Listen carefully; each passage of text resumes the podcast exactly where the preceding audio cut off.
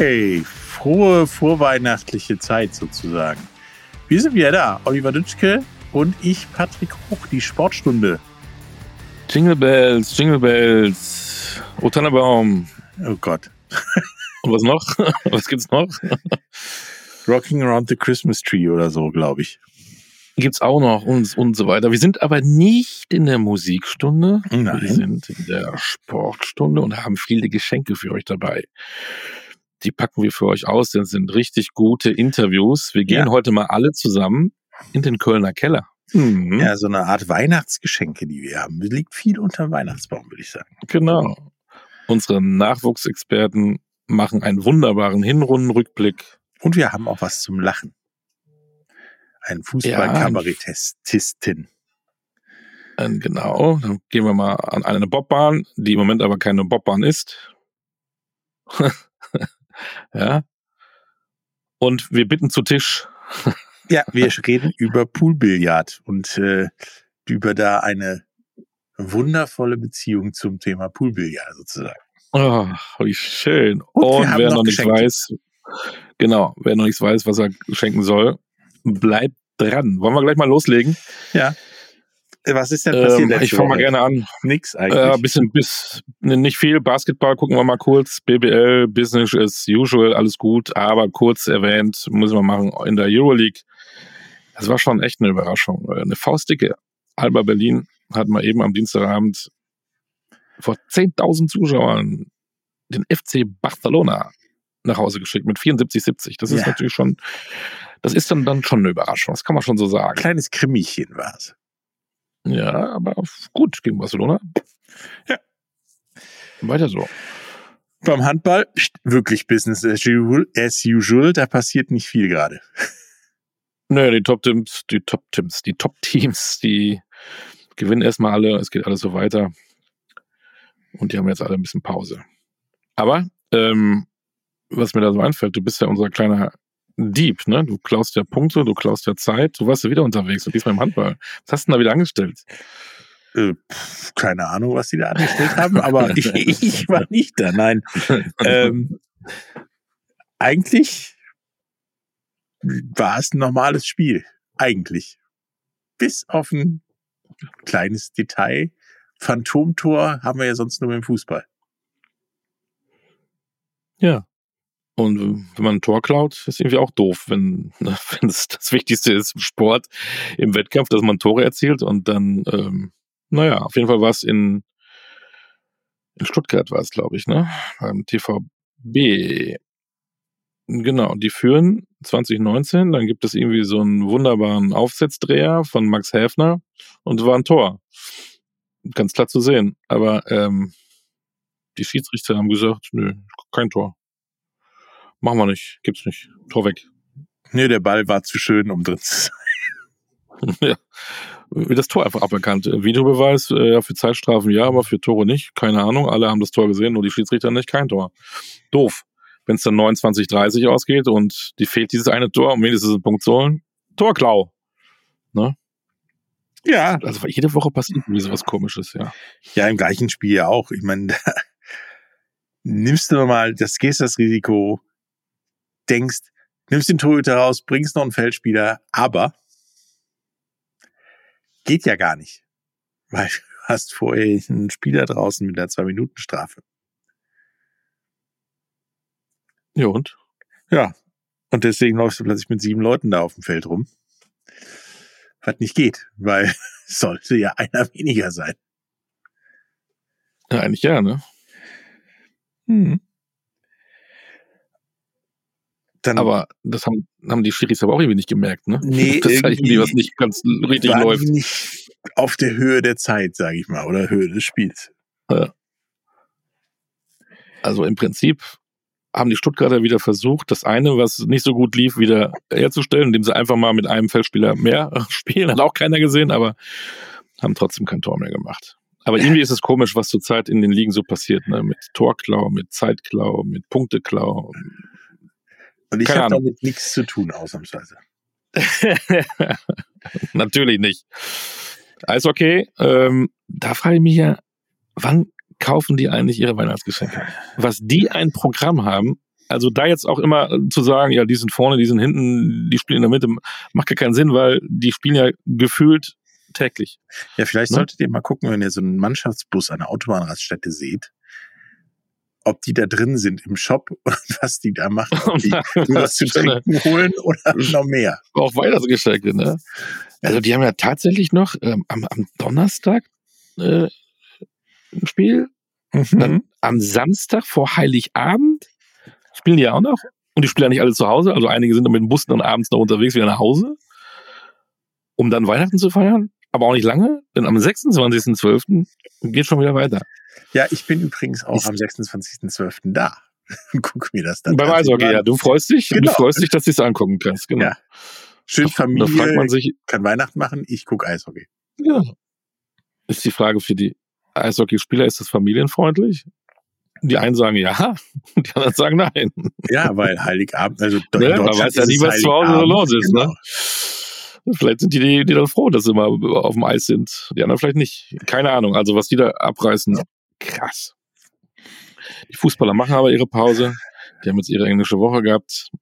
Alles gut, alles harmonisch. Päuschen. Nicht überall, ist nicht überall harmonisch. Ähm, Stichwort Ruhrgebiet, Borussia, Dortmund. Ob der Edin Terzic das neue Jahr noch erlebt. Ja, er wird es erleben, aber vielleicht nicht also, zwingend als Trainer von. Ne, ähm, aber Stichwort Fußball, was sollen wir da jetzt über das letzte Jahr reden, über die Hinrunde? Da haben wir doch unsere Experten. Didier Hamann und Lothar Matthäus sind es natürlich nicht, denn wir haben die besseren. Wir haben Ben und Julian.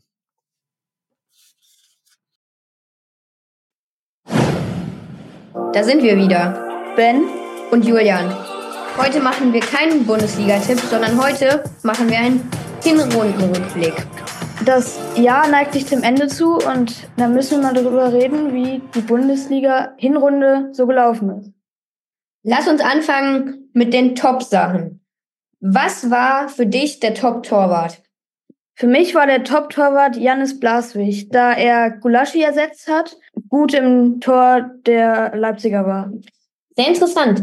Mein Torwart der Hinrunde ist Noah Atobolu vom SC Freiburg, weil der ist jung, talentiert und hat, die, hat sechs Spiele zu null gespielt. Und deswegen ist es für mich der Torwart der Hinrunde. Dann erzähl mal du etwas über deine Top 3 Spieler der Hinrunde. Also bei mir in der Abwehr ist es Grimaldo, weil der hat viele Tore gemacht. Das ist ein super Verteidiger. Und der ist auch ein Teil vom starken Leverkusen, auf jeden Fall. Im Mittelfeld ist es Xavi Simmons, weil der ist jung, talentiert, schnell und spielt konsequent. Und im Sturm ist es Serhu Girassi, weil der ist dominant, schiebt viel ein und ist auch erfolgreich. Für mich Victor Boniface von Bayer Leverkusen, da mit ihm keiner gerechnet hat, als er zu Leverkusen ist und dass er jetzt so viele Tore macht und so gut ist. Ich finde ihn einfach stark. Serhu Girassi, mit dem hat auch keiner gerechnet. Er war jetzt zwar verletzt, aber seitdem er wieder da ist, ist er wieder gut in Form. Und Harry Kane, den muss man einfach mit dazu nehmen. Kane ist ein super Spieler. Jo, was ist denn für dich dein Top-Team der Hinrunde? Also ich konnte mich nicht so richtig entscheiden. Entweder Leverkusen oder Stuttgart, weil Leverkusen noch nicht verloren hat. Die Spieler der Trainer und die Mannschaft einfach generell gut ist. Und Stuttgart, weil man mit denen am Anfang der Saison nicht gerechnet hat, weil sie in der letzten Saison Relegation gespielt haben. Also mein Top-Team ist auch der VfB Stuttgart, weil die sind stark, die haben ein sehr schnelles Team. Die sind auch so eine Überraschung, wie du schon gesagt hattest, letzte Saison Relegation, jetzt Champions League Platz. Und was ist dein Team, was nicht so gut ist, also ein negatives Team? Union Berlin. Vor Saison nach Conference League und Europa League, das erste Mal Champions League. Die haben super Fußball gespielt. Bei denen hat wirklich das Team gestimmt. Und jetzt nach den Sommertransfers ging es gut los. Kevin Behrens hat noch viel getroffen in den ersten Spielen.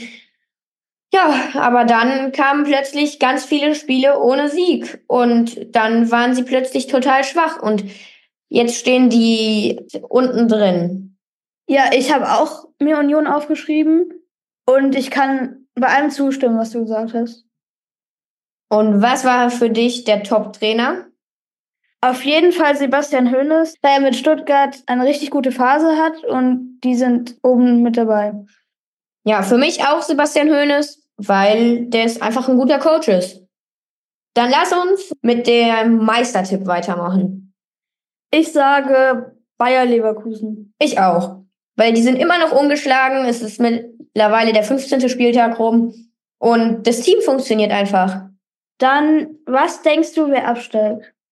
Also auf jeden Fall Darmstadt. Die sind Tabellenletzter und schießen wenig Tore, haben auch keine super Verteidigung. Und Werder Bremen. Es kommt jetzt vielleicht ein bisschen überraschend. Die stehen auch unten drin.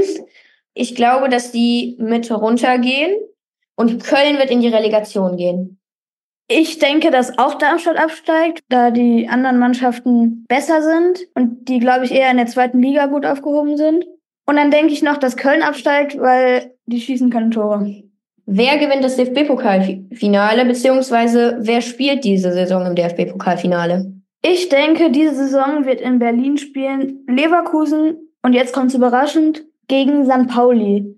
Da muss ich jetzt mal einen Fakt bringen, denn 13 Vereine, die nicht in der ersten Liga waren, waren bis jetzt im DFB-Pokalfinale. Und nur ein Zweitligist hat den DFB-Pokal gewonnen. Und zwar, weißt du's? Nee, weiß ich nicht. Hannover 96. Ich glaube, dass es dass das DFB-Pokalfinale aus Leverkusen gegen Hertha oder Saarbrücken besteht. Da konnte ich mich noch nicht festlegen, weil Hertha im Pokal einfach derzeit sehr, sehr gut dabei ist und die nutzen einfach diese Chance im Pokal. Und Saarbrücken super überraschend und den traue ich auf jeden Fall zu, jetzt Gladbach zu schlagen. Ich fände es schon cool, wenn Hertha einfach Finale da zu Hause spielt.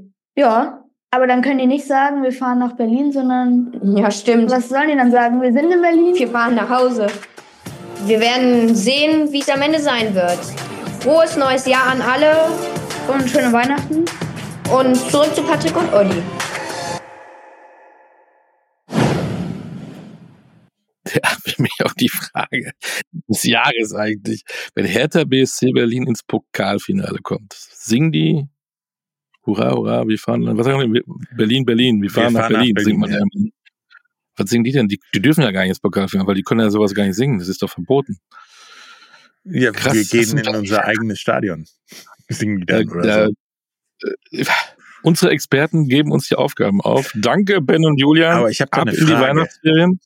Du hast noch eine Frage? Ja, weiß der Uli, was für große Fans er in den beiden hat von seinem Neffen?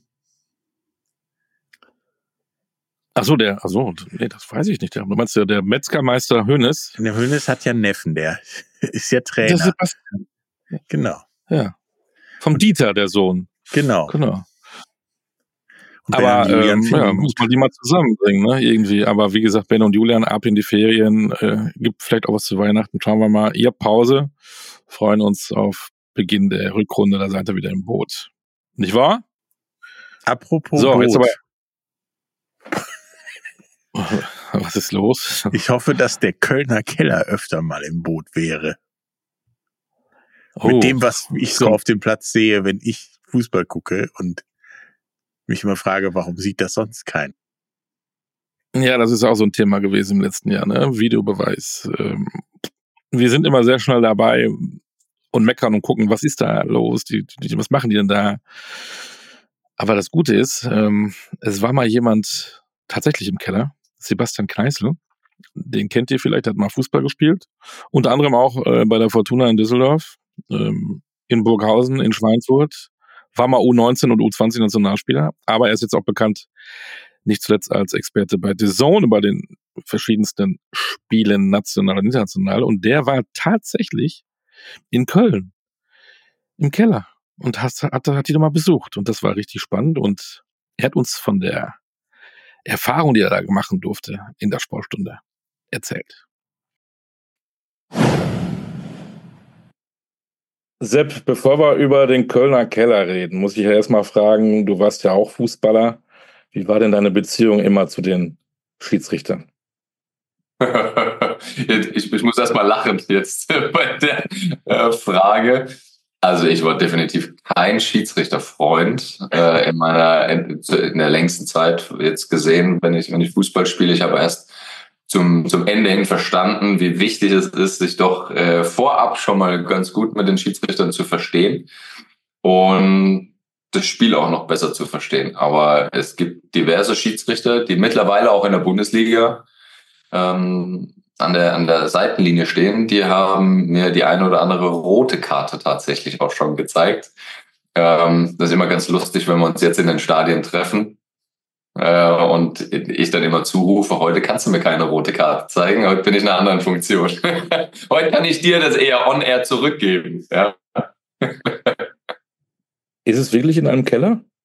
Es ist tatsächlich in einem Keller und äh, das du hast die Wahl, du kannst die Treppen gehen oder kannst einen Fahrstuhl fahren.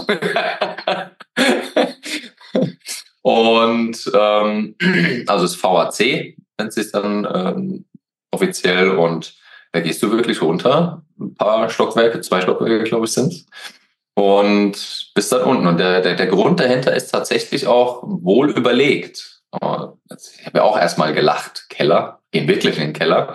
Ja, aber sollten wir das, sollten Sie das in einem normalen Büro machen mit Fenstern, wäre das Risiko zu hoch, dass Sonneneinstrahlung, Tageslicht äh, die Bilder verzerrt. Und es ist unten alles danach ausgerichtet, dass äh, keinerlei, keinerlei Optionen bestehen, dass man es aus einem falschen Blickwinkel dann sehen könnte, weil Licht irgendwie falsch reflektiert und und und, also wohl durchdacht. Was war dein allererster Eindruck, als du dann in den Keller gestiegen bist? Also ich wusste ja bei meiner Anreise, speziell im März, äh, gar nicht, was kommt da auf mich zu. Ne? Also ich war auch erstmal gespannt, geht's wirklich in den Keller? Ja, es geht in den Keller. Ähm, und dann kommst du da runter und steht groß Videoassistent äh, mit, dem, mit dem Logo und drauf, sehr modern gehalten, sehr stylisch. Und dann biegt man irgendwann aus so einem etwas längeren Flur links ab und man steht direkt in der Schaltzentrale des ähm, Videoschiedsrichterraums für die zweite Liga. Insgesamt sind da auch sechs verschiedene Workstations und eine Workstation hat insgesamt vier Arbeitsplätze. Vier Sitzplätze für, für ein Spiel. Und in der Mitte ist ein kleines Podest und das sind alle, das sind Bildschirme für alle Spiele da noch mit dabei und man kann quasi überall hinschauen. Und da war ich erstmal, wow, so viel Technik, so viel Professionalität natürlich auch, weil man sich das vorher gar nicht vorstellen konnte. Hab ein paar Minuten gebraucht, um mich erstmal zurechtzufinden, weil es doch sehr, sehr viele Eindrücke sind. Ja, und dann geht's da durch einen Seiteneingang, geht's dann weiter in einen, in einen Raum hinten rein und da wird dann ist noch ein weiterer Raum und der ist immer vorgesehen für die erste Liga. Und auch da sind sechs Workstations mit jeweils vier Arbeitsplätzen pro Workstation. Da war das erste Mal so ein richtiges Wow, Viele denken, da unten sitzen Leute mit Pizza und Bier und lehnen sich extrem entspannt zurück. Es ist das komplette Gegenteil. Es ist wirklich hochprofessionell. Hast du es mitbekommen, die Kommunikation, meinetwegen, ich sage jetzt mal den Workstation-Leiter mit dem Schiedsrichter vor Ort, wird da sehr, sehr viel geredet oder tatsächlich nur punktuell? Es wird punktuell gesprochen und das ist meiner Meinung nach absolut richtig. Ähm, denn der Schiedsrichter auf dem Feld, er ist derjenige, der, er soll entscheiden. Er hat die, die wichtigsten Eindrücke. Er fühlt das Spiel. Das ist das Einzige, das dem Keller logischerweise abgeht. Er fühlt dieses Spiel nicht so sehr wie der Schiedsrichter auf dem Platz. Deshalb wird in, in, in ausgesuchten Situationen, manchmal fragt der, der Schiedsrichter auch im Stadion, fragt danach. Also die Funkverbindung besteht ja äh, konstant während des Spiels einfach da auch zuzuhören, wie viel Hauptschiedsrichter mit den Schiedsrichterassistenten an der Seite kommunizieren, war, wie gesagt, beim ersten Mal schon extrem spannend und jetzt nochmal auf ein Spiel runtergebrochen. Das ist schon, da, da wird fast schon wie kommentiert. Ja, also ähm, ich, ich benutze dieses Wort fühlen tatsächlich sehr gerne, weil alle irgendwie dieses Spiel fühlen. Auf ihre Art und Weise, aber sie fühlen es. Und das fand ich ähm, extrem positiv. Es klingt da wirklich so, dass du da richtig gute, positive Erfahrungen gemacht hast. Gibt es denn irgendwas, was du, was dir negativ aufgestoßen ist, was du noch siehst, das muss unbedingt noch verbessert werden? Regeldefinition. Regeldefinition und was ich mir auch gewünscht habe, ist die Kommunikation nach außen. So, also ähm, wenn ich als Spieler zehn Spiele von Anfang an gespielt habe und sitze auf einmal auf der Bank, dann ist das eine Entscheidung des Trainers, die, die klar, die, also die ja klar ist. Wenn ich mir, wenn ich mir dann die, die Aufstellung anschaue, mein Name ist nicht da, dann ist es ja eine Entscheidung, die ist da getroffen. Aber was ich mir dann als Spieler wünsche, ist eine Begründung. So, ich möchte eine Erklärung dafür. Die muss nicht lange sein. Die kannst du in, ja, früher hieß es Twitter mit, was waren es, 140 Zeichen. Kannst du das mit einem Satz, kannst du das super machen. Und genau das wünsche ich mir tatsächlich zukünftig von den Schiedsrichtern, dass eine, eine Entscheidung getroffen wird, die begründet wird. Sei es im, im, im Stadion über ein Mikro des Schiedsrichters, wie es bei der NFL beispielsweise der Fall ist, oder dass es eine Einblendung gibt, die äh, dann kommuniziert wird. Das ist etwas, was mich definitiv abholen würde und das auch bitte während der 90 Minuten, weil als Zuschauer, und ich schaue natürlich auch viel Fußball, ich möchte während diesen 90 Minuten abgeholt werden. Eins noch zum Schluss. Ähm, es hieß ja mal, der Schiri im Keller soll eingreifen bei einer klaren Fehlentscheidung. Ja. Das ist vielleicht auch so, weil wenn man so gut ausgestattet ist, mit so hervorragender Technik, mit so tollen Leuten, dass man dadurch das Gefühl hat, weil man sich da auch unten wohlfühlt, weil man glaubt, hier sind wir ja im Luxus, wir müssen öfter eingreifen, weil wir haben ja hier alles das Equipment. Ähm, hilft dann nicht vielleicht, dass es da weniger mehr ist? Oftmals ist es tatsächlich ja so, weniger ist mehr. In dem Fall müssen wir uns das Spiel betrachten oder anschauen, die, die Entwicklung des Spiels. Und ich äh, durfte jetzt über, über die Zeit als ähm, ja auch on-air äh, Gesicht äh, viele Dinge auch miterleben. Ich war jetzt äh, vor zwei Wochen bei einem bei einem Event von von Analysten und, und Chefscouts und was im Hintergrund Fußballverein ist kein normal, ist einfach nicht mehr eine normale Fußballmannschaft. Das ist ein Unternehmen, das höchst professionell arbeitet mit mit Daten und Statistiken. Da werden Arbeitsplätze geschaffen. Es ist so viel Tiefe darin und so wissenschaftlich mittlerweile. Ja, das ist nicht mehr im Vergleich zu drei, vor 30 Jahren der gleiche Fußball. Es ist ein Ball, ja, aber da ist so viel mehr dabei. Und deshalb ist es wichtig, dass wir professionell mitgehen mit dieser Zeit. Ähm, sei es als Medienschaffende, dass wir nicht einfach nur noch die gelaufenen Kilometer runter, äh, runterpredigen, sondern auch weitere Statistiken, die, die mehr Einfluss haben. Und auf der anderen Seite in dem Fall auch Schiedsrichter, dass die unterstützt werden. Das Spiel ist schneller geworden. Das ist deshalb ist es schwer für, ich sag mal, zwei Augen, vielleicht wenn man vier nimmt, mit der anderen Hälfte noch, mit des äh, Schiedsrichterassistenten, das alles perfekt äh, ja, abzudecken. Deshalb braucht es Unterstützung. Und ähm, in dem Fall gilt es auch da, Dinge klarer zu definieren. Auf der einen Seite trotzdem eine Fehlertoleranz mit einbauen. Der anderen Seite, dann wird es etwas entspannter. Und wir müssen immer wieder bedenken, es ist subjektiv, nach wie vor. Jeder versucht es so neutral wie möglich zu bewerten, aber jemand, der, wie ich jetzt richtig sagen, die meisten haben alle Fußball gespielt, jemand, der eher in einem Zweikampf zu Hause war als jetzt ein Techniker, der bewertet einen Zweikampf einfach anders und sagt, das ist für mich noch eine, es ist für mich noch vertretbar. Gut so. Ich will nicht den Einheitsbrei. Der eine Schiedsrichter lässt mehr laufen, der andere eben weniger. Und ähm, dann sitzt aber vielleicht jemand im Keller, der komplett andersrum denkt. Und das finde ich ja, finde ich ja spannend. Und ähm, dass es in allem Optimierungsbedarf gibt, klar, wissen wir. Und ich habe aber die richtigen Signale bekommen aus dem Keller. Sie wollen weiterkommen, sie wollen noch mehr, sie wollen es noch besser machen. Und deshalb komme ich nur darauf zurück, dass ich immer schmunzel, wenn jemand sagt, lass uns den VR abschaffen weil das ist gar nicht mehr möglich. Also das, das, das würde meines Erachtens nur im Chaos enden. Sepp, danke für die Einblicke. Danke für deine Sehr Zeit. Schöne Weihnachtszeit. Ohne Fußball. Obwohl nein, nein, nein, nein, nein, England, nein, Boxing nein, Day und so weiter hast du wahrscheinlich, ne? Selbst am 24. wird dieses Jahr ja gespielt, Chelsea gegen Wolves um 14 Uhr. Um 16 Uhr ist das Krippenspiel. Äh, das heißt, ich habe zwei Stunden Zeit, um das Spiel noch zu schauen und dann muss ich mich aber ganz schnell mit den Kids zum Krippenspiel machen. Die sollen wir schon mal vorlaufen und sollen die Plätze reservieren. so ein Stress. In diesem Sinne, Grüße an die Kinder, an die Familie, bleibt gesund und dann ein schönes 2024. Wir hören uns wieder. Dankeschön. Dankeschön. Kann ich natürlich nur zurückgeben. Ja, auch Kellerkinder haben Weihnachtsstress. Ja, siehst du, die müssen da Plätze frei halten für den Papa, der Fußball gucken will. Also, aber es war ein hochinteressantes Thema. Ich habe auch länger mit ihm gesprochen. Ähm, hört euch an. Interview in kompletter Länge. Natürlich abrufbar. Ein Blick in den Keller in Köln.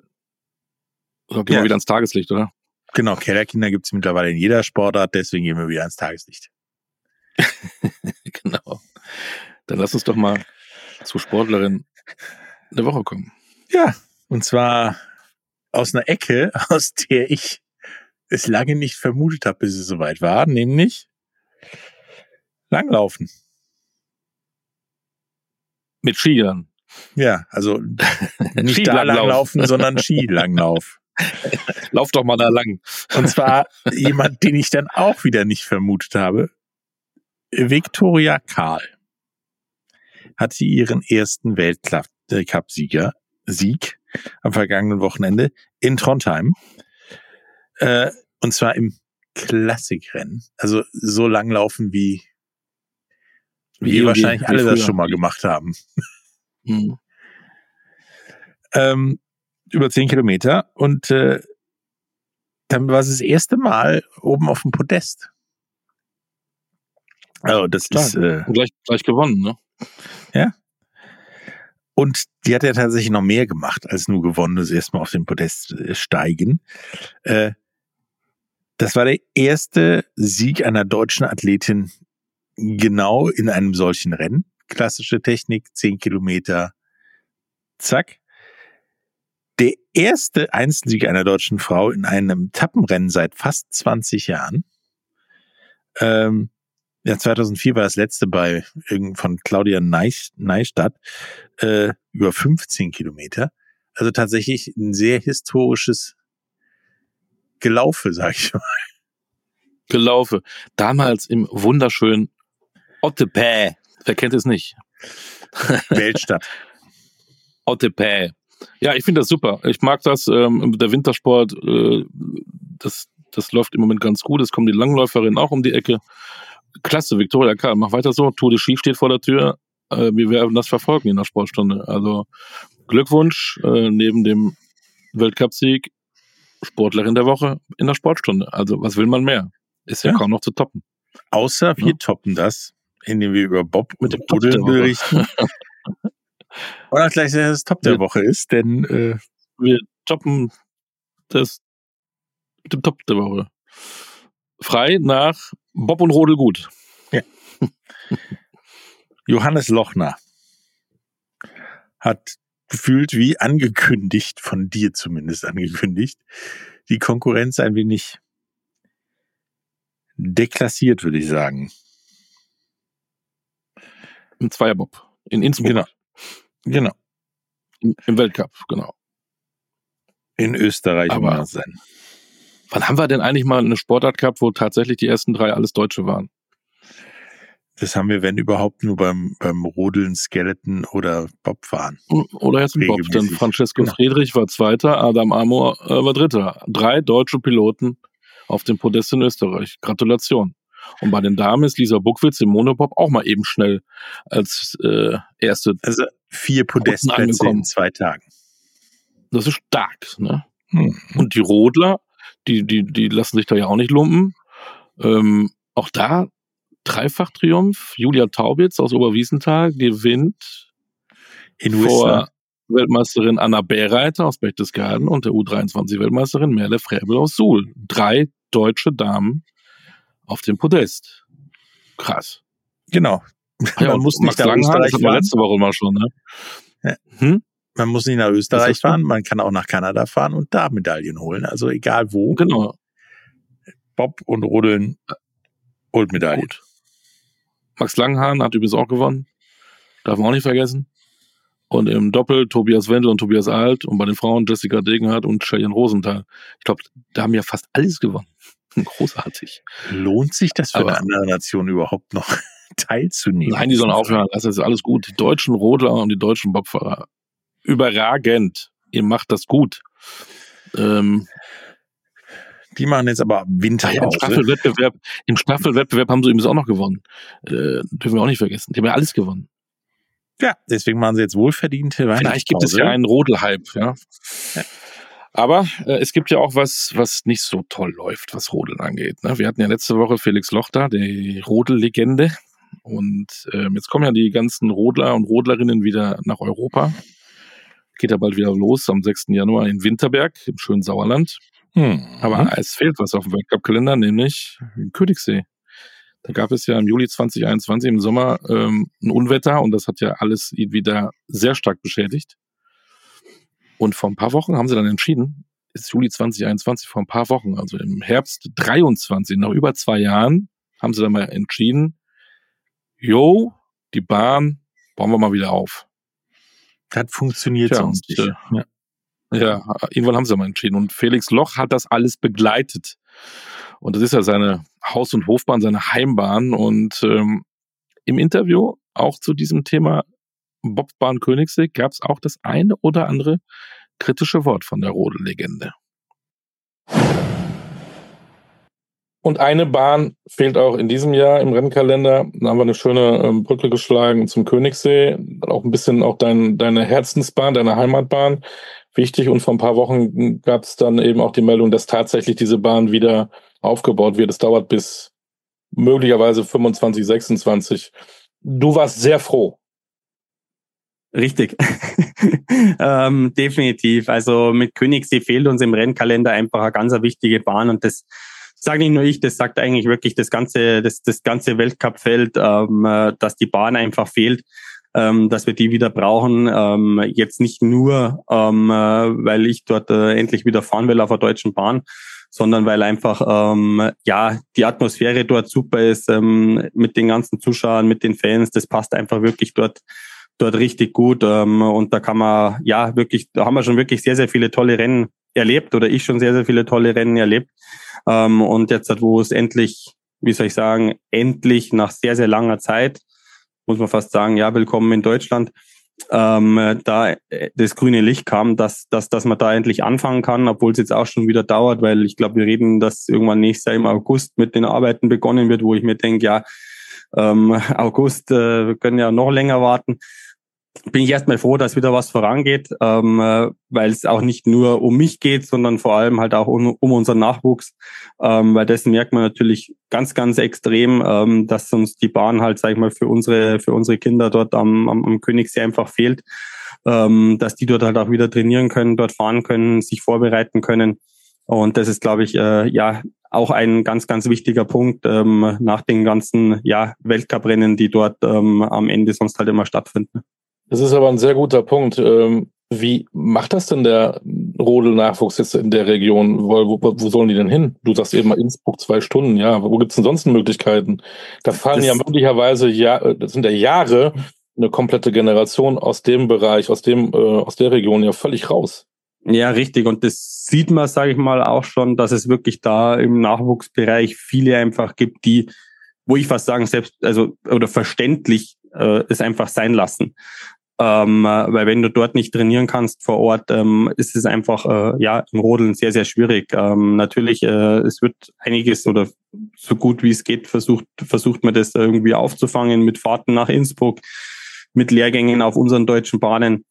Aber am Ende ist es halt wirklich so, du musst im Winter regelmäßig einfach trainieren. Die Kinder müssen dort fahren, weil die wollen ja auch ihren Sport irgendwo ausüben und nicht nur im Sommer ähm, dort irgendwie in der Turnhalle rumhüpfen oder draußen am Sportplatz, ist ja jetzt egal, sondern die wollen das, was sie sich im Sommer erarbeitet haben, im Winter auf die Bahn bringen.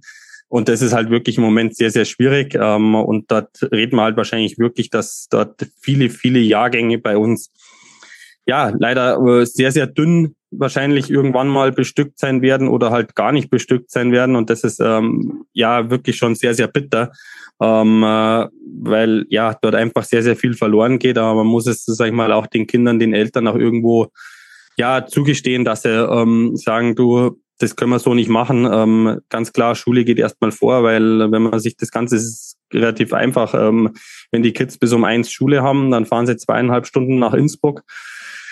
Äh, da müssen sie, sag ich mal, schon eine äh, Dreiviertelstunde, Stunde vor dem Training da sein. Also reden wir halt von dreieinhalb Stunden, dann noch Training, dann kommen sie irgendwann halt mal wieder zwei Stunden oder zweieinhalb Stunden heimfahren, irgendwann um neun, um zehn nach Hause wieder.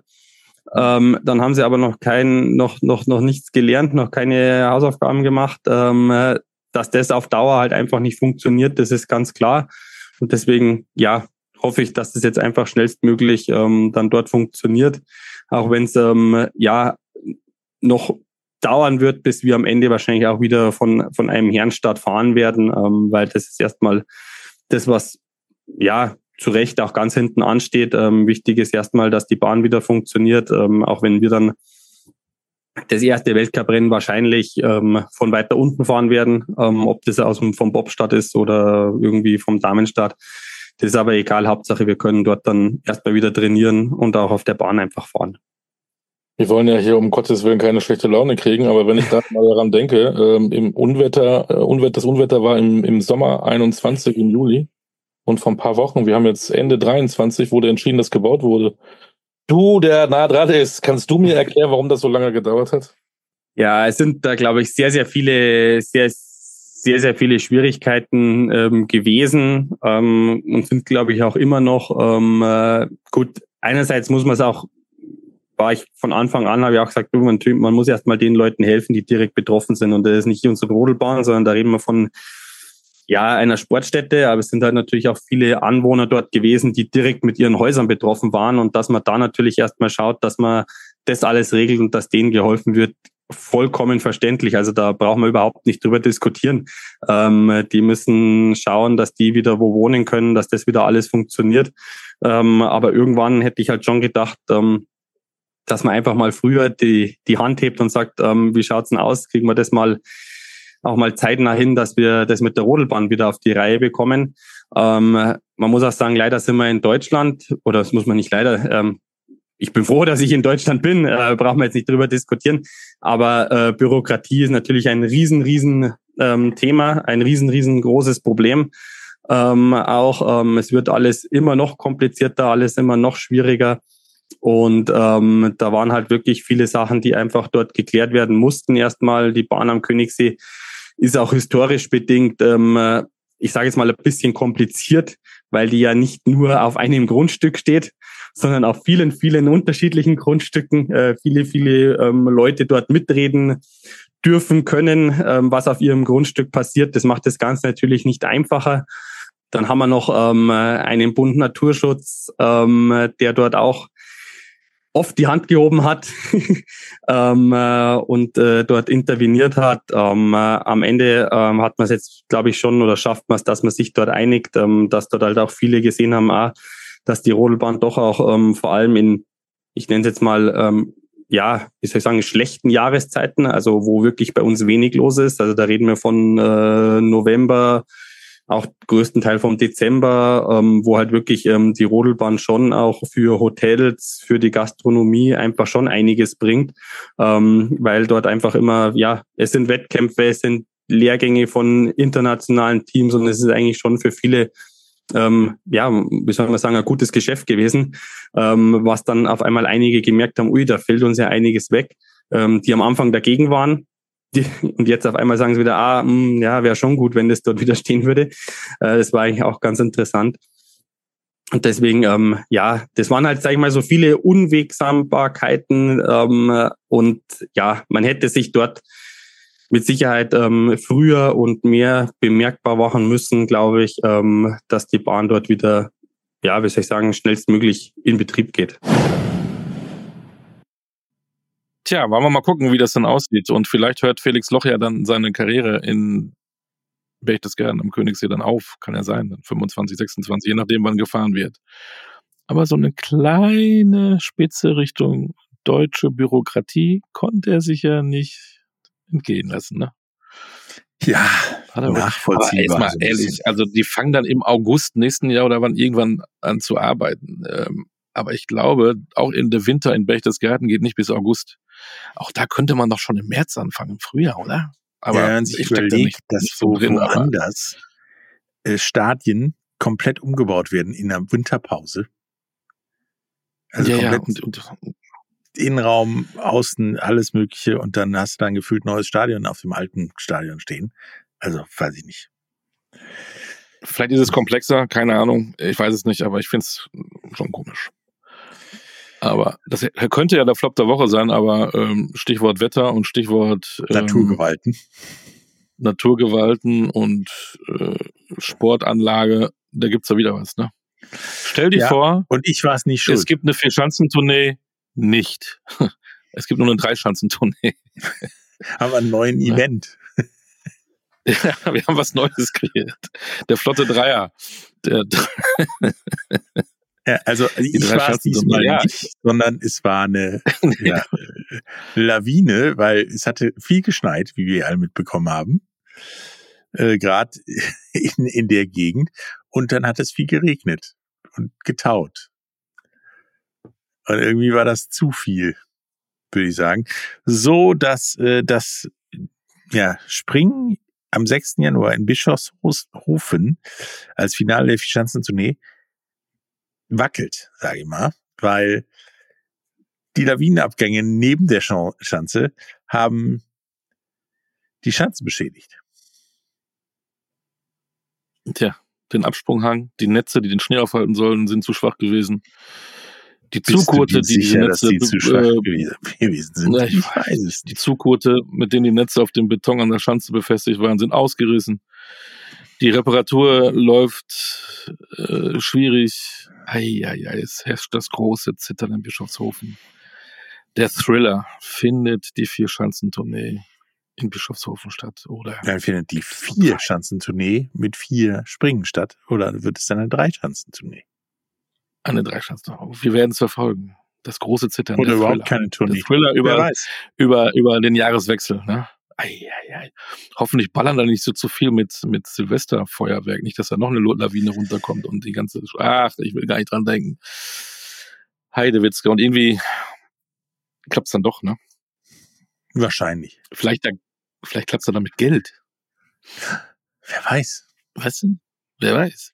Stichwort Geld. Wir haben unseren ähm, Mann der Wirtschaft, Markus Höfel, der hat auch zurückgeguckt auf das Jahr 2023 und zwar auf die Mega-Deals in der Sportwelt äh, in diesem Jahr, in denen es um richtig viel Geld ging. Also wenn ihr da jetzt zuhört, also mir wurde es bei den Zahlen mal richtig schwindelig. Heute im Sportflash die Top 5 M&A Sportdeals in 2023. Auf Platz 5 der Kauf des NBA-Teams Charlotte Hornets durch Gabe Plotkin und Rick Schnell für rund 3 Milliarden Dollar. Platz 4 geht an Matt Ishbia für den Kauf der NBA und WNBA-Teams Phoenix Suns und Phoenix Mercury für rund 4 Milliarden Dollar. Auf Platz 3 landet der Deal um das NFL-Team der Washington Commanders, welches durch Dan Snyder für 6 Milliarden Dollar aufgekauft wurde. Auf Platz 2 der Kauf der Creative Artist Agency durch die französische Group Artemis für rund 7 Milliarden Dollar. Und auf Platz 1 der M&A Sportdeals 2023, der Verkauf der WWE und UFC an die TKA Group für sagenhafte 21,4 Milliarden Dollar. Meine Meinung dazu, USA, auch im Sportinvestment das Land der unbegrenzten Möglichkeiten.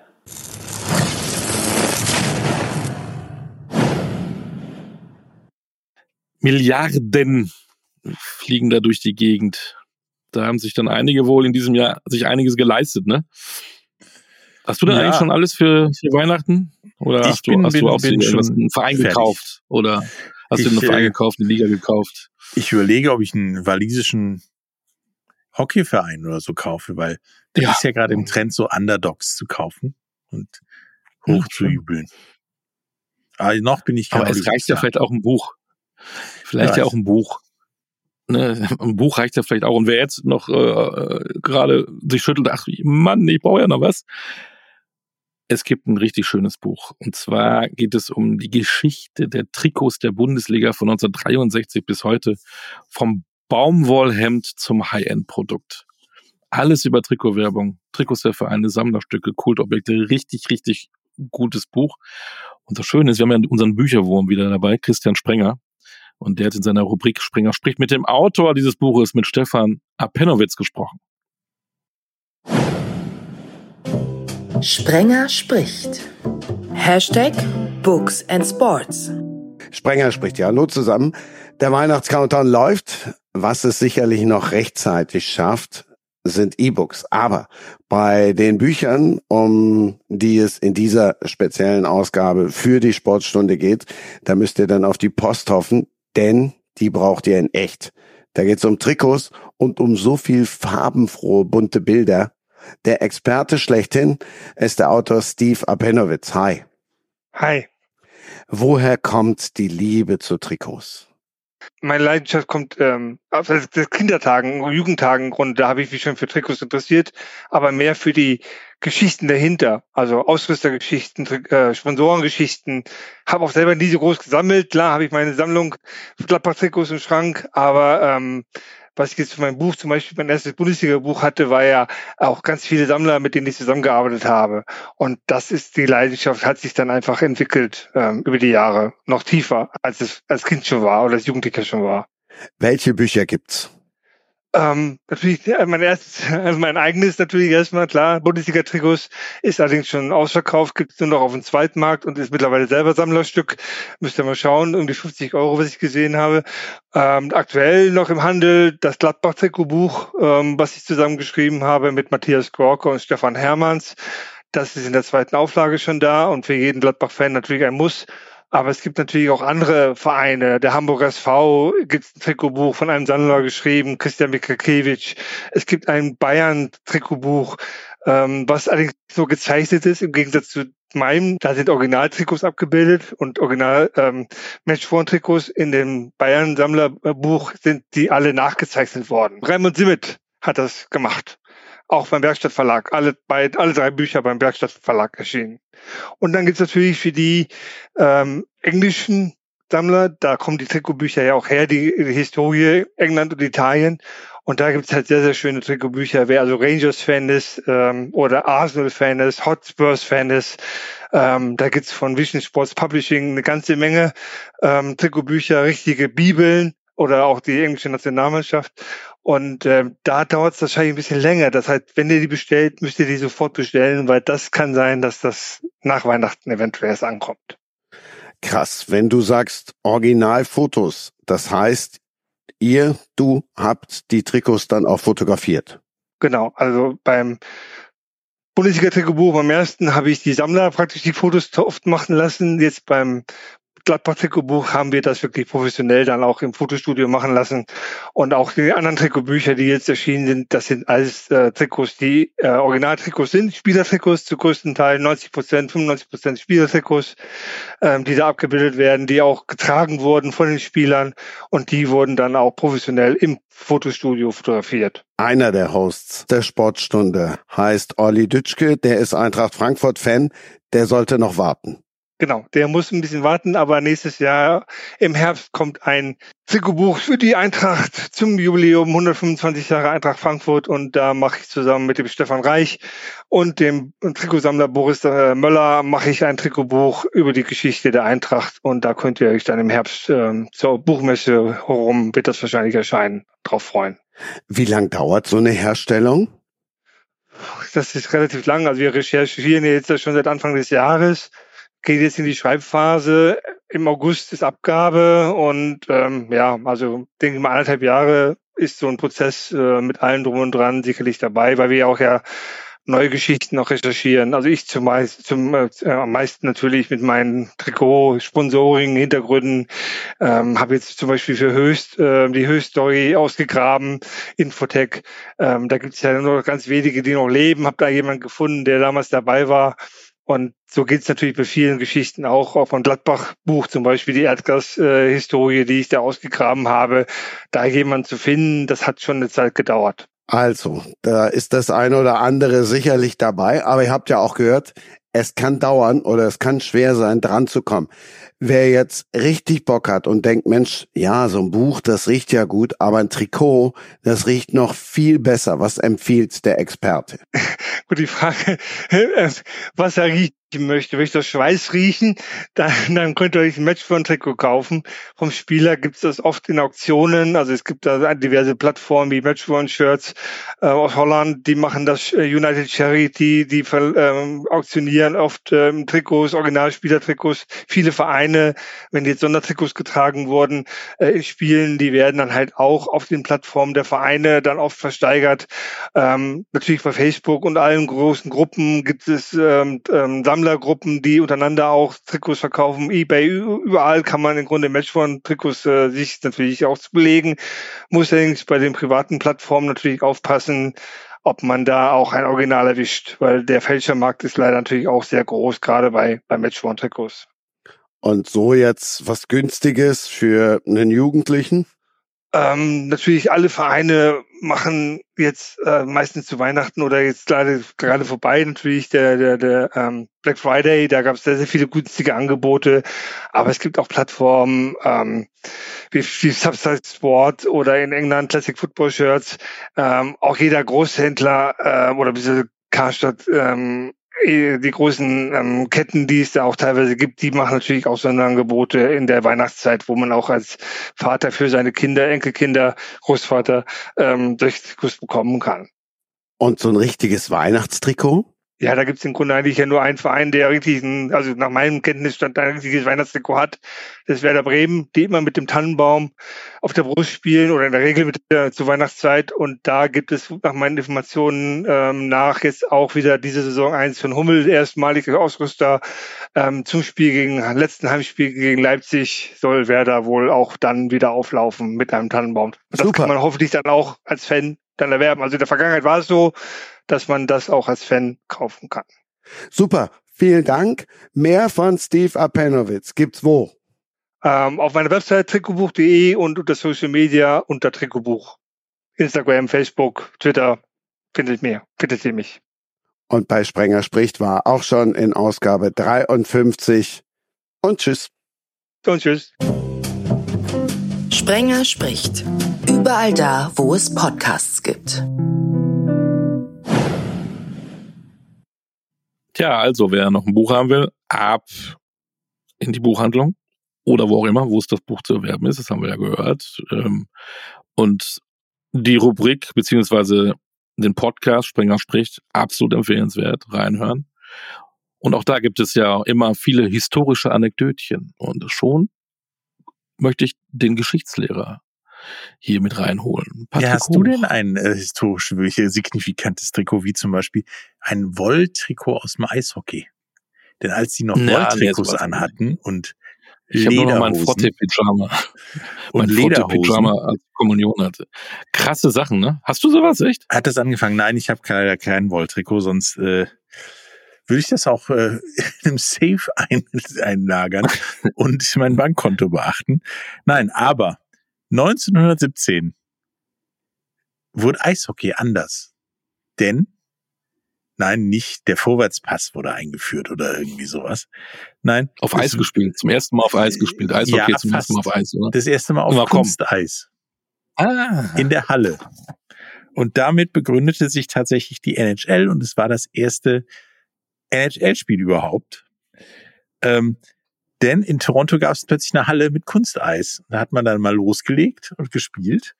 Hat sich lang darüber gekloppt, was das erste Spiel war und das erste Spiel auf Kunsteis. Tatsächlich war dann das erste äh, Spiel äh, die Toronto jetzt Maple Leafs, damals Arenas, gegen die Montreal Canadiens in einem Turnier, was in dieser Halle gespielt wurde. 22 Spiele, elfmal Hinrunde, elfmal Rückrunde und dann die Tabelle geteilt, Hinrundensieger gegen Rückrundensieger, äh, spielte man damals in der NHL mit den Montreal Canadiens, den Toronto Arenas, den Montreal Wanderers, den Ottawa Senators und den Quebec Bulldogs, also National, eher nur National Canada anstatt Nordamerika.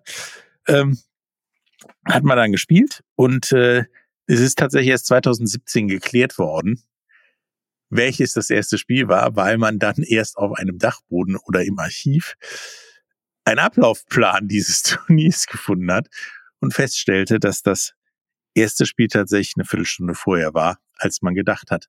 Und ein anderes Spiel. Dementsprechend, das erste NHL-Tor war dann auch jemand anders. Ey, da gab es noch kein Zone und kein Sky, die das übertragen nee, haben. Da, Ne? und die Daten hinterlegt haben. 1917? irgendwo. Nein, 1917 war nicht viel mit Streaming. aber da gab es schon Kunsteis. Das hat mich sehr überrascht. Ja, das stimmt. Spannend, was du da mal so rauskramst. Unser Geschichtslehrer, Patrick, krass. Beim Eishockey, das weiß ich ja auch, da muss man nicht äh, Geschichte studiert haben, braucht man ja Schläger, die berühmten Eishockeyschläger, ne? Da schlägt man Jetzt kommen wir zu einer. Sportart, da braucht man auch Schläger. Ähm, manchmal gab es die Schläger in der Kneipe, wo man da gespielt hat, weil das ist ein anderes Thema. Und die Schläger der Sportart, zu der wir jetzt kommen, nennt man ja Kö. Ne?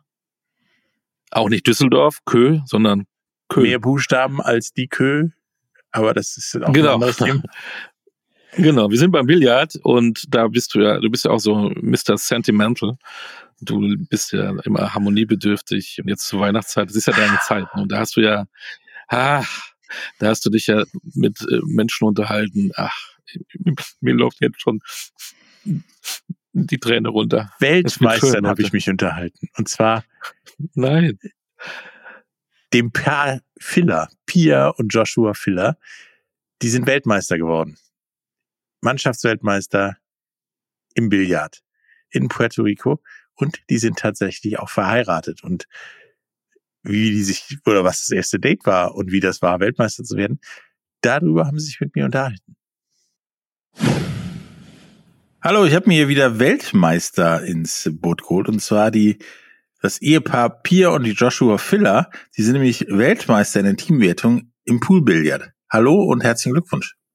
Hallo, Dankeschön. Hallo und danke. Nun ist Poolbillard ja nicht so die Sportart, die jeder kennt. Ähm, und dann habt ihr auch noch den Weltmeistertitel an einem Ort geholt, den man definitiv nicht mit Poolbillard assoziiert, nämlich in Puerto Rico. Äh, wie war's? Ähm, ja, also ich würde nicht behaupten, dass ähm, niemand Poolbillard kennt. Tatsächlich werden wir immer wieder damit konfrontiert, dass es fast jeder kennt, dass jeder schon mal gespielt hat. Nur wissen die meisten nicht, dass man das Ganze professionell betreiben kann. Und ähm, ja, Puerto Rico ist ein sehr schöner Ort. Allerdings haben wir davon sehr wenig gesehen, da wir natürlich bis zum Ende im Turnier waren, was uns aber sehr freut, da wir dementsprechend natürlich den Weltmeistertitel gewonnen haben. Ja, ich wollte es auch formulieren. Pool kennt jeder, hat auch gefühlt jeder schon mal gespielt, aber ernsthaft und professionell eher weniger. Ähm, ja, wie seid ihr denn überhaupt dazu gekommen, in, im Rennen um eine Weltmeisterschaft zu sein? Gute Frage. Wir haben halt beide als Kinder angefangen, Poolbillard zu spielen und haben halt immer an äh, nationalen und irgendwann auch an internationalen Turnieren teilgenommen und haben uns dann 2017, 2018 dazu entschieden, dass wir das Ganze professionell betreiben wollen und ja, hatten eigentlich nicht so den großen Plan, auch keine finanziellen Mittel, aber haben gesagt, wir machen das einfach. Und ja, heutzutage sind wir eigentlich die erfolgreichsten Billardspieler aus Deutschland und teilweise auch, äh, kann man eigentlich sagen, auf der Welt. Und ja, so hatten wir uns halt für die ähm, Teamweltmeisterschaft qualifiziert und Gott sei Dank gewonnen. Ich meine, nun kennt jeder Fußballprofi, Eishockeyprofis, Handballprofis und so weiter. Äh, nur Pool-Billardprofis, wie gesagt, die meisten machen das in ihrer Freizeit. Ihr, er macht die Freizeit zu eurer Hauptzeit sozusagen und macht das beruflich. Ähm, ist da irgendein Unterschied zum Freizeitding oder ist das prinzipiell das gleiche, wie wenn man das als Hobby betreibt? Also natürlich ist ein großer Unterschied, weil wenn man das professionell betreiben will, muss man halt mehr Zeit investieren. Man muss äh, mit einem Trainer arbeiten, man muss mehr Turniere spielen, was bedeutet halt auch wieder viel mehr Zeit zu investieren, da die Turniere unterschiedlich weit weg sind, ob es jetzt äh, in Europa ist oder halt weltweit, zum Beispiel Amerika oder China. Ähm, ja, um halt auch besser zu werden, empfiehlt es sich da halt auch am besten auch in der Jugend schon anfangs äh, Billard zu spielen. Deswegen, äh, wir beide haben ja schon äh, mit sieben angefangen, Billard zu spielen. Äh, bei mir war es durch meinen Opa, bei ihr war es durch ihren Eltern. Ähm, und so sind wir da halt auch gut reingerutscht, dass wir angefangen haben, schon in der Jugend viele, viele Turniere zu spielen. und dann auch in Kaderlehrgängen mit ähm, Trainern zusammenzuarbeiten und so hat das halt alles angefangen und so war es dann dadurch für uns leichter, uns ähm, ja da äh, mehr Turniere zu spielen und das halt auch besser kennenzulernen. Ich meine, ihr habt das ja schon mal kurz angesprochen. Ähm, Profi assoziiert man immer damit mit Geld verdienen. Könnt ihr vom Billardprofi-Dasein leben oder seid ihr so wie bei uns schon mal aufgetaucht, die Maurer Tischkicker-Profi, die sagt aber noch viele andere Sachen nebenbei, weil vom Tischkickern kann man nicht viel leben. Nee, wir machen das tatsächlich ähm, hauptberuflich. Unser Zeitaufwand ist auch so groß, dass es unmöglich wäre, ähm, nebenbei normal zu arbeiten und wir sind in der glücklichen Lage. Ja, es wirkte schon, als wärt ihr in zwei ähm, verschiedenen Universen Zeitzonen. Das, das ist, ist richtig. ja, wie gesagt, äh, wie sie schon gesagt hat, ich saß halt genau da, wo ich sehen konnte, wie die 10 Richtung Loch läuft. Und äh, als ich schon gesehen habe, dass die Weiße die 10 trifft und die 10 nun erzähl mal, Teamwertung im, Poolbillard. Also Billard weil, äh, ist ja meistens riesig, für mich so, ich treffe mich mit Freunden, dann geht's eins gegen eins oder eins ist einer gegen vier andere, die eins gegen eins spielen. Ähm. Wie läuft das denn in der Teamwertung? Also es ist was, was ich mal nicht mit Poolbillard assoziiert. Der Jubel war natürlich riesig, wie man gesehen hat. Drei Spielern zusammen in einem Team, aber man spielt trotzdem gegen einzelne Spieler. Also im Prinzip wie beim Tennis, nur noch individueller wahrscheinlich. Es ja auch immer so ein Mix-Doppelturnier gibt und äh, bei unserem Wettbewerb war das genauso. Also es ähm, wie gesagt halt drei Spieler in einem Team und dann fing das so an mit einem Damen-Einzel, dann kam ein Herren-Einzel, dann kam ein Mix-Doppel und ähm, wenn es dann 3-0 stand, dann ging es weiter, dann kam noch ein viertes Match, das war noch mal ein Einzel, da konnte jedes Team aufsetzen, wen auch immer man möchte. Und wenn es nach diesen vier Spielen 2-2 stand, dann ging es in ein Shootout, also quasi ein Elfmeterschießen. So haben wir auch am Ende das ähm, Weltmeisterschaftsfinale übers Shootout gewonnen. Jetzt sagt mir bitte nicht, dass euer erstes Date zusammen Billard spielen war. Doch. äh, es war Billard, Playstation und Pizza bestellen. ja, ähm, ich hoffe, dass ihr nächstes Jahr ähnlich erfolgreich seid wie dieses Jahr. Ähm, und dass diese Gemeinschaft äh, weiter erfolgreich ja die Kugeln einlocht und äh, hat mir Spaß gemacht, mal über euch zu berichten. Danke. Vielen Dank. Ja, danke. Mei, war das eine schöne Geschichte, du. Das war Harmonie. Schön. Ich mag sowas.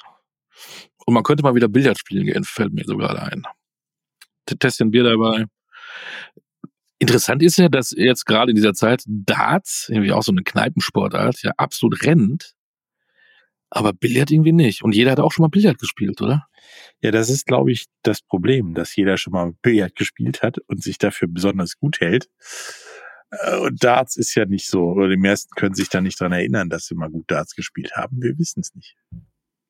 Ich weiß es nicht, aber im Prinzip wäre das auch mal wieder eine Sportart, äh, die man nach vorne bringen könnte. Hm? Lass uns mal Billard spielen gehen.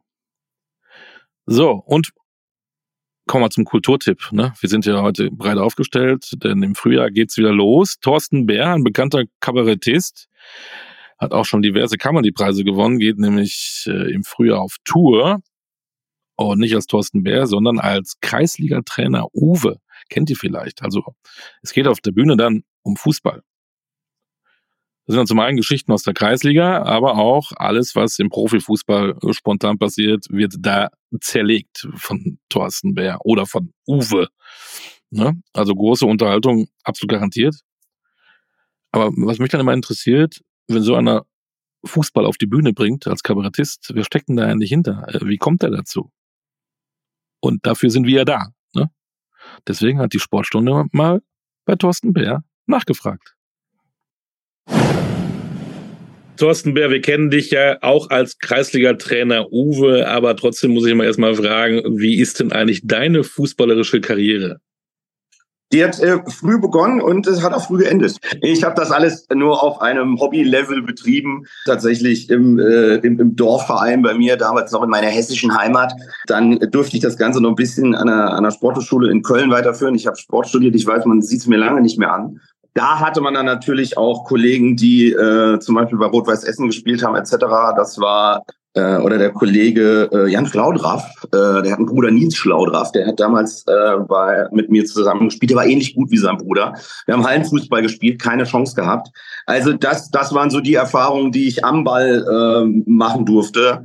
Und bin ich auch nicht, bin ich nicht der Beste, ganz ehrlich, muss ich, muss ich echt zugeben.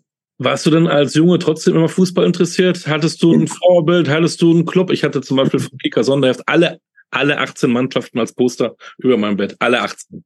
Auch von Vereinen, die ich nicht leiden konnte. Aber egal. Da, da, da musste man durch. Klar, diese, diese Kicker-Stecktabelle und so, das ist ja, das sind ja alles auch die, die Panini-Sammelalbum.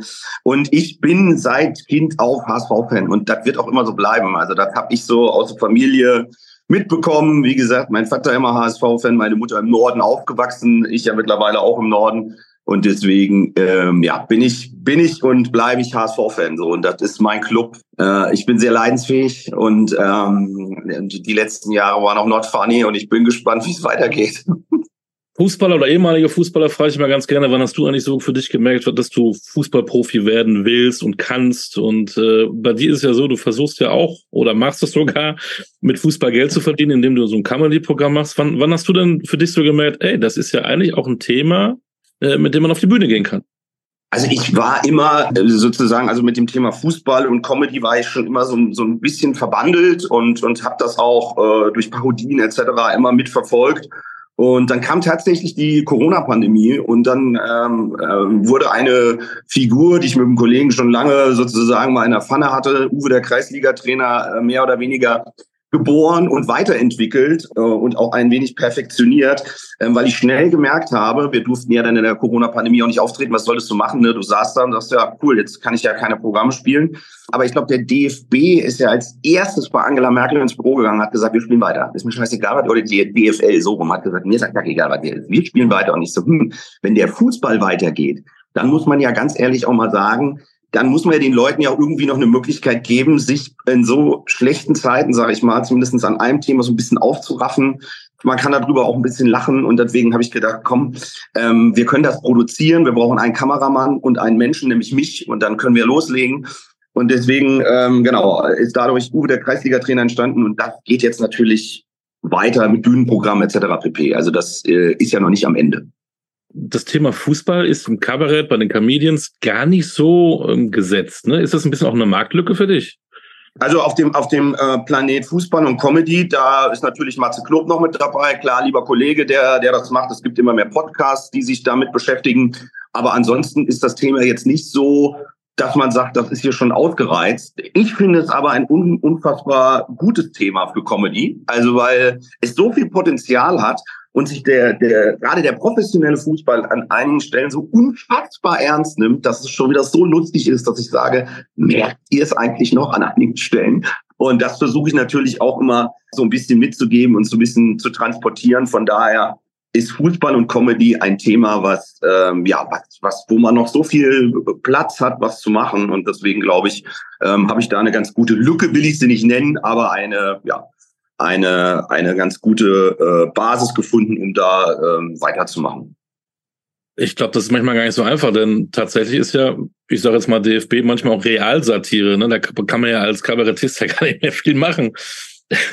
nee, also beim DFB brauchst du gar, also da brauchst du einfach nur noch mitschreiben. Also ganz ehrlich, da muss ich auch ganz ehrlich sagen, da bin ich jetzt auch mal sehr gespannt. Ne? Wir haben jetzt äh, eine Europameisterschaft 2024 vor der Brust. Man hat hier einen neuen Bundestrainer installiert und, und versucht jetzt da fürs nächste Jahr eine Mannschaft, äh, Mannschaft äh, zusammenzutrommeln, ähm, äh, indem man irgendwie gefühlt vier Egoman, äh, elf Egomanen auf dem Platz hat, die äh, aber überhaupt keine Mannschaft sind. Punkt Ende aus. Und ich weiß auch gar nicht, wie die das hinkriegen wollen bis nächstes Jahr. Ich glaube schon, dass in Deutschland, wie das auch 2006 war, eine, eine super Euphorie sein wird, aber halt für drei Spiele. Und wenn es der Kreisliga-Trainer Uwe machen würde, was würde der anders machen? Äh, äh, ein bisschen, bisschen zurück auf die, auf die alte Basis sozusagen. Man muss ein bisschen, wir haben, guck mal, wir haben uns um, um kann man mal sagen, wir haben uns um 11 Uhr verabredet und ich bin um 10 Uhr 56, 57 hier reingekommen und du warst schon da. Ja? ja, die Leidenschaft bestimmt, das Herzblut, Pünktlichkeit, Tugenden. Ich glaube auch viele von denen, und das manche habe ich auch aus Überkreis, viele von denen haben einfach keinen Bock. Ich glaube ich. Also die kannst du gar nicht motivieren dafür. Es ist echt traurig. Wie willst du jetzt äh, Serge Gnabry, äh, mal als Beispiel jetzt, ich nenne jetzt, will jetzt keinen Bauernopfer oder nicht, dass es einer, willst du ihm jetzt erklären, Junge, nächstes Jahr geht es hier um alles, geht es um Titel. Sagt der, ja, ähm, ich habe also, dass die schon so satt und durch an einigen Stellen sind, auch in dem Alter schon, es ist da schwierig, einige zu motivieren. Und dann hast du natürlich das Problem, jeder will da zaubern, machen und tun. Und dann am Ende ähm, kommt halt nichts dabei raus, weil jeder weiß, okay, wenn ich dem jetzt einen Ball gebe, dann rennt er ja wieder einen, einen los. So, das ist ja, das ist so ein bisschen das Problem, was man, was man eben hat. Und dann kann ich jetzt äh, äh, mit 17 Laptop-Trainer drumherum setzen und gucken, was mache ich denn jetzt und so. Nee, du musst mal den Laptop beiseite legen und gucken mal aufs Feld und setzt dich mal abends hin. Der, der Nagelsmann hat gesagt, wir reden so viel im, im Hotel und äh, setzen uns zusammen. Ja, meistens mit dem Handy, schätze da. Guck dich mal hin, stell eine Kiste Bier auf den Tisch, hätte ich mir gesagt, mich ist alkoholfrei und labert mal und fangt mal an, irgendwie was, was zusammen. Wenn man, wenn man dann nochmal rückblendend äh, die WM in Katar und diese Doku also ich bin bei den Wildgänsen, hat's mich zerschmissen auf der Couch. Da bin ich, und dieser, dieser Gegenschnitt, als Hansi Flick von den Wildgänsen berichtet und die Spieler, diese Augen alle so, ey, will uns verarschen. Du hast echt gedacht, wer kommt denn jetzt? Ist der Verstehen Sie Spaß oder was? Was du gedacht hast so. Und das war immer so, Hansi, da hast du mal Hans, also ich hätte die ja nie gesendet, aber egal, aber da hast du genau gesehen, und da kommen wir zum Anfang der Frage, woran liegt es? Immer kam einer zu spät. Immer, da kam immer einer, saß mal, dann kam wieder einer reingeschlumpft. Moin. Und dann so, ja, aber jetzt, und dann, und jetzt reicht's mir aber auch mal. Genau. Jetzt reicht's dir aber auch mal. Jetzt Pflege. mal hier. Du Ja, laust du. Jetzt aber nicht. Jetzt mal auf die stille Treppe. Mal. Ja. Du bist ja auch ähm, 2024 auf den Bühnen Deutschlands unterwegs. Was erwartet man denn da? Genau, also was erwartet einen Uwe, der Kreisliga-Trainer mit dem Programm Balla Balla? Viele kleine Kreisliga-Geschichten aus dem Verein Borussia Glück auf 07, die man so kennt als Dorffußballer, aber natürlich auch immer viel spontane Sachen, ähm, regionale Sachen, aktuelle Sachen, ähm, die passieren, die man immer schön mit einbauen kann. Äh, äh, lustige Lieder, einfach ein, ein, ein, ein super äh, Fußballabend, auch ein klassischer Mannschaftsabend. Einfach Jungs und Mädels einpacken, sehen wir jetzt immer wieder. Da kommen einfach viele Amateurmannschaften, ähm, die sich einfach einen schönen Abend machen und einfach mal zwei, äh, zweieinhalb Stunden vom Alltag abschalten können. Und das ist eigentlich auch mein Ziel sozusagen, den Leuten auch in diesen schwierigen Zeiten einfach die Möglichkeit zu geben, vielleicht auch mit den Leuten, mit denen sie auch ihre Freizeit verbringen, zwei Stunden lang äh, einfach mal was anderes zu denken als ein, ein, äh, als ein Kriege, 60 Milliarden Euro Löcher und was da noch alles auf uns zukommt. In diesem Sinne, Thorsten, wir wünschen dir ähm, viel Erfolg für, für dein Bühnenprogramm. Danke für deine Zeit, viel Glück, viel Erfolg und bleib gesund und schöne Weihnachten. Das wünsche ich auch. Schöne Weihnachtszeit. Bleibt alle gesund. Danke für die Einladung. Ja, dann viel Spaß mit Thorsten Bär im nächsten Jahr. Und wer noch nicht so äh, warten will, der kann natürlich auf YouTube ähm, unter Kreisliga Trainer Uwe einiges äh, finden von Thorsten Bär. Und wir haben natürlich auch viel länger gesprochen. Wir haben über Nationalmannschaft geredet, über den HSV, seinen Club und so weiter und so weiter. Hört euch das gesamte Interview unbedingt an. Das ist äh, witzig. Ja, das ist tatsächlich witzig. So, und jetzt wird's wieder sentimental, Mr. Sentimental. Wir sind fertig. Ja. Wir haben jetzt Wei- Weihnachten vor der Tür. Jetzt müssen wir bald alle Kerzen Aber wir haben ja gehört, es gibt, äh, wer Heiligabend Fußball gucken will, kann Fußball gucken. Ja, Premier League. Football kann er auch Ich dachte, es gucken, gibt nur den. Boxing Day. Mittlerweile spielen die auch noch Heiligabend. Football auch irgendwann, ne? Wird auch gespielt, oder? Ja. Und zwar der komplette Spieltag an Heiligabend. Sehr schön. Krass. Eishockey äh, vor und nach dem Heiligabend. Mhm. Und ich weiß nicht was. Und vielleicht habt ihr ja Lust zwischen ähm, Vorspeise, Hauptspeise und Dessert und Keksen auch mal ein bisschen Sport zu treiben. Nee. Ähm, wie auch immer, was auch immer. Ne? Und das Schöne ist, wir sind ja dann auch wieder da nächste Woche. Wir machen keine Weihnachtspause und dann gucken wir nämlich mal gemeinsam auf die wichtigsten Dinge, die im 2023 im Sport so passiert sind. Genau, wir gucken zurück, vor. um dann weiterzumachen mit den normalen Sportstunden. Wir lassen euch ein bisschen in Nostalgie schwelgen. Nächste Woche. Genau. In kurzer Nostalgie, tatsächlich. Äh, ich wünsche euch frohe Weihnachten. Viel Spaß beim Sport gucken, was auch immer. Also ein Freund von mir ist total begeistert, dass Football ist an Heiligabend, weil der sagt, brauche ich den Rest nicht mehr anzutun, gucke ich einfach Football. Fertig. Äh, wie gesagt, wir sind weiter für euch da und äh, bis nach Weihnachten. Tschüss. Frohes Fest auch von mir. Lasst euch reich beschenken. Ihr habt genug Tipps von uns bekommen. Ab in die Stadt, holt euch das ne? und äh, seid brav. Guten Appetit und frohes Fest.